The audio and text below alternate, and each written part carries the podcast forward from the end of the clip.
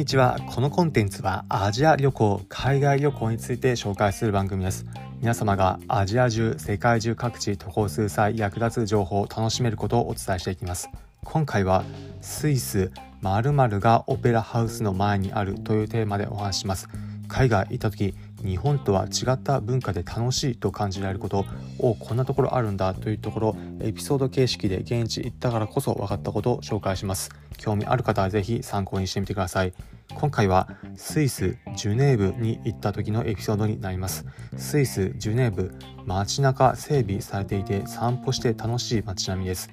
皆さんがおそらくスイスというふうに聞いた時イメージするような自然と調和した風景楽しむことができます。さらにスイスのジュネーブ街中にオペラハウスがあります。ヨーロッパらしい豪華な外観のオペラハウス中心部にありオペラハウスの前広場になっています。日本でも広場だったり公園ありますがそのスイスのジュネーブのオペラハウスの前の広場日本とは違った光景がありました。何かというと椅子が置いてあるということです。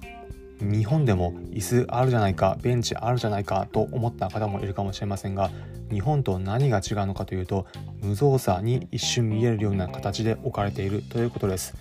日本でのベンチどんな風になっているのか皆さんイメージしていただくとおそらく公園だったり広場の端っこの方に整備されていて列が並んでいる。また広場の中道になっていて道の端の方に置いてある歩行者の邪魔にならないように置いてあるといったケースが大体かと思います。それに比べてスイスのジュネーブのオペラハウスの前どのようになっていたかというと椅子が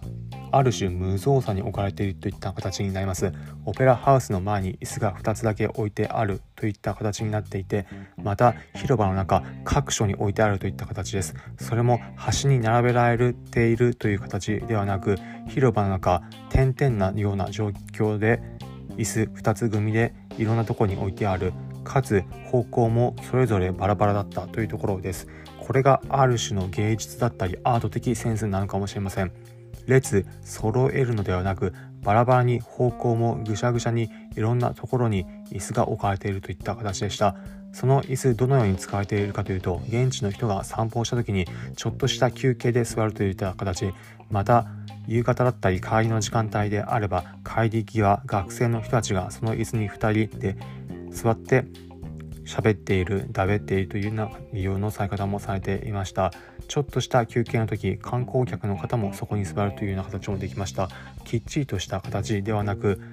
アート的なセンスで並べられているのかもしれません。そういった椅子の形ヨーロッパ的なセンス芸術的なセンスも感じられるのも現地行った時の楽しさでした。皆さんも現地行った時日本とは違うけど逆にこんなところがあったというところ面白かったというところあればぜひコメント欄で教えていただければ幸いです。スイスのジュネーブでも日本とは違ったヨーロッパのセンスオペラハウスの前では見ることできます。ということで最後に今回のまとめです。今回はスイス〇〇がオペラハウスの前にあるというテーマでお話しました。結論一見無造作に見える。椅子ベンチスイスのジュネーブのオペラハウスの前には置かれています。今回の放送を聞いてへえそんなところあるんだだったり海外いろいろと興味持てて楽しかった参考になったという方はいいねの高評価ハートマークポチッと押していただければ幸いです。このコンテンツはアジア旅行海外旅行について紹介する番組です。皆様がアジア中世界中各地渡航数際役立つ情報現地楽しめる話をお届けしていきます。